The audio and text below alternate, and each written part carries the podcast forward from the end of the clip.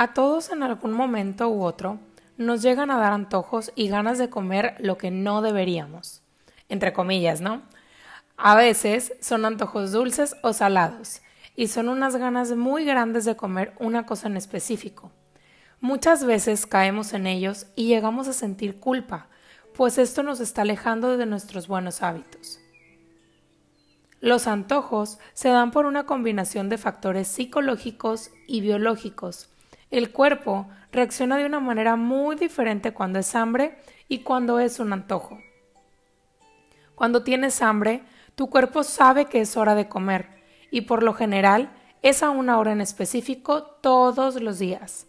Es un hambre que se presenta pero no aumenta en la mayoría de los casos, pues sabemos que tendremos alimento a una determinada hora y el cuerpo come la cantidad necesaria para poder funcionar de manera correcta y llega un punto en el que nos sentimos completamente satisfechas. Al contrario de los antojos, estos se presentan de la nada. Puede ser en cualquier momento. Y en el cuerpo empieza a crearse una serie de ansiedad y queremos comer algo en específico, por lo general algo dulce o salado. Incluso cuando lo comemos no nos sentimos satisfechas, y no se va por completo esa ansiedad. Y muchas veces hay una culpa después de comerlo. La mayor parte del tiempo, los antojos van ligados a experiencias y recuerdos que en el momento en el que comimos cierto alimento nos sentimos felices o nos recuerda un buen momento en nuestras vidas. Es por eso que muchas veces se nos antoja algo y en cuanto lo comemos nos sentimos bien. Por ejemplo, cuando estabas chiquita, tal vez comías pastel de chocolate con tu familia cada que se reunían, y eso te hacía sentir en confianza, segura, feliz, e inconscientemente relacionaste que el pastel de chocolate era felicidad, por lo que ahora, cuando estás estresada, preocupada o triste, acudes a este alimento en específico para sentir esta felicidad. Y digo, este es solo un ejemplo, pero puede ser que tengamos una relación así con muchas cosas, no solo la comida. También podemos llegar a ver la comida como premio, en especial la comida chatarra. Y cuando hacemos algo bien o tenemos algún logro, tendemos a recurrir a este alimento para sentir que lo hicimos bien. A mí me pasaba mucho eso con los chocolates. De chiquita hubo un tiempo que me pusieron a dieta y solían dármelos de premio cuando bajaba uno o dos kilos. Qué ironía, ¿no? Pero era como una manera de decirme que lo estaba haciendo bien y que podría tener esos premios cuando lograra mi objetivo. Y hace poco tiempo me di cuenta que eso quedó guardado y que cada que lograba algo, terminaba algún trabajo o llegaba a algún objetivo, me premiaba de la misma manera, comiendo un chocolate o algo con chocolate. Hasta que me di cuenta de que estaba haciendo esto, fue cuando abrí los ojos y empecé a dejar de hacerlo, porque antes lo hacía de manera inconsciente, pero ahora que ya lo había hecho consciente, que ya me había dado cuenta de esa parte, estaba más alerta y pude comenzar a dejar de hacerlo. ¿Qué digo? De vez en cuando también sí me lo como, ¿no? pero ya es desde otro punto de vista, desde otro enfoque. Y es por eso también que a los niños jamás los deben de premiar con la comida, ni con postres, ni con chatarra, porque crean esa relación inconsciente en su cerebro, que más adelante los llevará a comer este tipo de cosas en ciertos momentos sin saber por qué. El comer por cuestiones emocionales también es algo muy común. Hoy en día, el estrés está a la orden del día y este es uno de los principales factores que hacen que se den los antojos. Cuando comes alimentos altos en azúcar, carbohidratos e incluso sal, nuestro cuerpo empieza a segregar hormonas que hacen que te sientas bien, por lo que recurres a estos alimentos para tener esa sensación y ese estado de relajación momentánea. Estas hormonas como la dopamina y serotonina nos ayudan a sentirnos relajadas y por eso tiendes a comer alimentos que las segregan de una manera más rápida. Y es muy importante que, entiendas esto para que veas de dónde pueden estar viniendo tus antojos y que no seas tan dura contigo. Entender la causa de tus antojos es lo más importante, pues solo reconociéndolos podrás calmarlos. Ojo, no controlarlos. Si en tu vida hay mucho estrés, la comida chatarra, los postres y las golosinas serán tu alimento primario, pues será como una solución instantánea a tus problemas. Lo importante aquí es que al darte cuenta de la causa, te informes o pidas ayuda para sanar esta situación y aprender a disminuir el estrés en tu vida. El tener una alimentación y una vida equilibrada es una de las claves para vivir sin antojos, pues le estás dando a tu cuerpo lo que necesita para funcionar al 100%. Si te faltan ciertos nutrientes, incluso si te falta la paz en tu vida, tu cuerpo desarrollará antojos que te ayudarán a disfrazar estos factores. Por medio de los antojos es como tu cuerpo te está avisando que algo le hace falta y que necesitas hacer un análisis para descubrirlo. Si eres una persona muy ansiosa y te cuesta mucho lidiar con tus antojos, empieza por eliminar de tu casa todo lo que pueda ser una tentación para ti y que sepas que no te hace bien. Y mejor opta por tener opciones más saludables que te ayuden a saciar tu hambre sin ganas de seguir comiendo de más. Y aquí quiero aprovechar para hablarte también acerca de la culpa y el placer. Estos llegan no solo cuando estamos cumpliendo los antojos, sino también con lo que comemos en el día a día. Y como ya te platiqué anteriormente en una de las clases, es una clave fundamental para que tu plan funcione. La culpa y el placer. ¿Sabías que lo que piensas y sientes acerca de lo que estás comiendo o que vas a comer tiene el mismo impacto que los nutrientes y el valor nutrimental que hay en tu comida? La mente tiene la capacidad de transformar las cualidades nutritivas y metabólicas de lo que estás comiendo. Tú puedes pensar que una comida es engordativa y crear toda una película de terror alrededor de esta, incluyendo el estrés, enojo, frustración, etc y el hecho de que comas algo tan cargado de negatividad puede llegar a afectar tu día. Todo está en la manera en la que vemos los alimentos. Dos personas pueden estar viendo el mismo platillo y estar pensando cosas diferentes.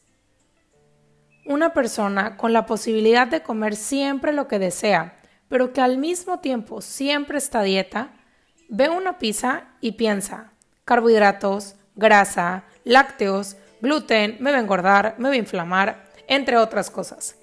Y al contrario, una persona que no tiene para comer y que ha pasado días sin comer tal vez, ve una pizza y piensa, esto es la gloria, incluso me puede servir para alimentarme varios días.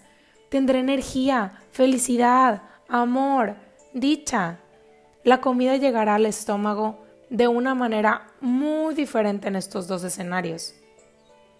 Y es por eso que muchas veces el solo comer ensaladas o súper saludable no es tan sano si en realidad no lo estás disfrutando y solo lo estás haciendo por bajar de peso o llegar a una meta, pero no por amor propio, no por amor a ti ni a tu cuerpo. Hubo un caso que me impactó mucho con una clienta. Un día me la encontré por la calle y me dijo, me urge ir contigo, quiero una cita. Estoy súper estancada, incluso creo que estoy subiendo. Estoy haciendo la dieta paleo, estoy muy aplicada con mi alimentación, no entiendo qué está pasando. Muchas amigas mías la están haciendo y todas han bajado muchísimo. Y creo que incluso yo la estoy haciendo mejor y no veo resultados. Le dije que podría verla pasando el fin de semana, pero que le iba a dar unas recomendaciones. Que dejara de hacer lo que estaba haciendo y que comiera intuitivamente, lo que sea que esto significara para ella. Le dije, si tu cuerpo te pide un pastel, cómetelo, pero con gusto, sin culpa. Si tu cuerpo te pide pasta, cómetela. Si quieres una ensalada, cómetela. Lo que sea, sin límite ni restricción.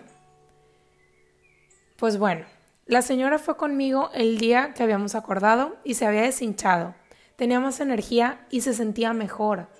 Su cuerpo había estado en constante estrés por no ver resultados y además, con ese tipo de alimentación, estaba privando a su cuerpo de cosas que en realidad ella disfrutaba mucho y por eso no estaba viendo resultados. Y no es que este tipo de alimentación esté mal, pero si no te hace feliz, bye bye. Mejor comer pan y ser feliz a solo lechuga y estar amargada. Pues ese enojo se lo está comiendo tu cuerpo. Así que cuando comas algo que según tú no deberías o está mal, empieza a cambiar tu chip a que es algo que quiero en este momento, que mi cuerpo me lo pide, que lo voy a disfrutar, a saborear, a digerir de una manera perfecta y que todo seguirá funcionando igual. Al no estar privando a tu cuerpo ni llenándolo de culpa, la ansiedad se va, los antojos se van. Comes en realidad lo que necesitas porque estás conectada. Sabes escucharlo, nutrirlo adecuadamente y de esta manera no solo mejorará tu digestión, sino también tu asimilación de nutrientes, tu metabolismo, se irá la inflamación y adivina qué, quemarás calorías más eficientemente si es que eso es lo que estás buscando, ¿no? Cuando te culpas, te estás juzgando, te estás haciendo sentir menos, te haces ver como poca cosa. Crees que no tienes suficiente fuerza de voluntad o que estás haciendo todo mal. Y cuando esto se activa, tu cuerpo toma todo esto como una experiencia negativa y se activa tu sistema nervioso simpático, que es el que se activa en momentos de estrés, y hace que estés segura y lista, pues cree que estás en un peligro. Tus pensamientos acerca de la comida que comes se hacen realidad instantáneamente por medio de tu sistema, tu sistema nervioso central. Recuerda que el cerebro no distingue entre un estrés real y uno imaginario. Cualquier pensamiento estresante, de culpabilidad hacia la comida, de vergüenza hacia el cuerpo o juicios acerca de la salud se consideran estrés por el cerebro y automáticamente desencadenan las reacciones electroquímicas negativas. Esto quiere decir que tú puedes estar comiendo el plan de alimentación más sano del planeta, pero si lo estás comiendo con miedo, con estrés o pensando cosas tóxicas, tu digestión disminuye y tu almacenamiento de grasa incrementa. Cuando has pensado que con solo ver el pastel ya, engordaste, es cierto. Y cuando has experimentado que con solo comerte un pedacito de pastel subiste dos kilos, es cierto. Pero no por las calorías que contenía el pastel, sino por el estado de ansiedad y negatividad en el que te lo hayas comido, o los pensamientos de culpa y castigo del día después. Y ojo, esto no significa que vamos a ir a comernos todos los pasteles todos los días y si no los comemos sin culpa, pues no nos va a afectar. No, si tienes un plan de alimentación saludable con base en, el respeto, aceptación y amor a tu cuerpo, no tiene nada de malo que disfrutes de vez en cuando de forma responsable y que te comas ese delicioso pastel sin culpa, sin miedo y sin autocastigo. Pero recuerda, todo está en el balance. Y del lado contrario de la culpa, en el lado positivo, tenemos el placer.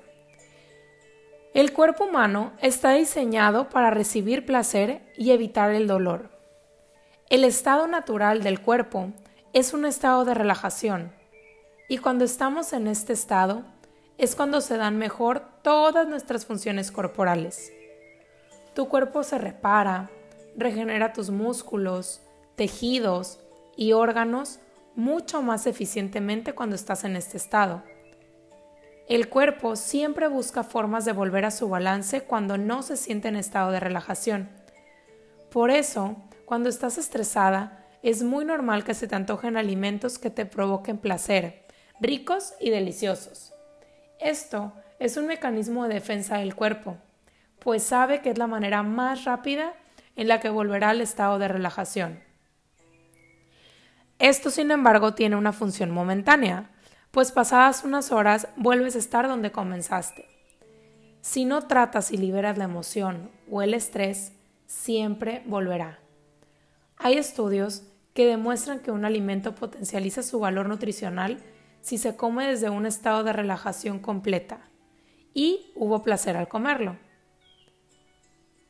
Asegúrate de agregar la vitamina P, o sea, el placer, a tu alimentación y vas a ver que tu metabolismo incrementará y tu cuerpo comenzará a cambiar y te dará resultados asombrosos. El placer y el sabor son esenciales para la vida, el metabolismo y la nutrición. El balance de estos elementos en conexión completa con el cuerpo hace que tu apetito esté regulado, esté en un balance. Cuando te privas de sentirte satisfecha y comer con gusto, tu cuerpo segrega una sustancia que estimula tu apetito. Es por eso que muchas veces en las dietas se desata la temida ansiedad, porque la mayoría del tiempo no estamos satisfechos con los alimentos que estamos ingiriendo y nuestro cuerpo no se siente pleno. Y no quiere decir que debemos ser irresponsables y comer solo lo que nos produzca placer y que nos pase por enfrente, sino que hay que empezar a incorporar sabor en nuestra alimentación, con especias, métodos de cocción, combinación de alimentos. También es posible cuidar a tu cuerpo y que sienta placer con una alimentación saludable. Simplemente hay que usar con inteligencia nuestros ingredientes y conectar con nuestro cuerpo.